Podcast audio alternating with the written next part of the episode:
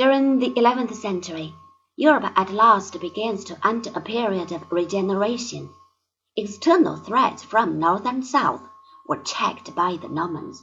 Their conquest of England put an end to Scandinavian encroachment, while their campaigns in Sicily freed that island once and for all from Saracen rule.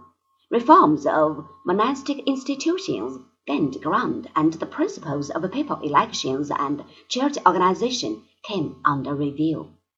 Standards of literacy began to rise as education improved, not only among clerics, but to some extent among the aristocracy too. The two chief difficulties that beset the church at the time were the practice of simony and the question of celibacy. Both are in a sense linked with the status of the priesthood as it had developed over the years. Because priests were the ministers of religious miracles and powers, they came gradually to exercise considerable influence in secular affairs. This kind of influence remains effective only as people are on the whole given to believing that these powers are genuine.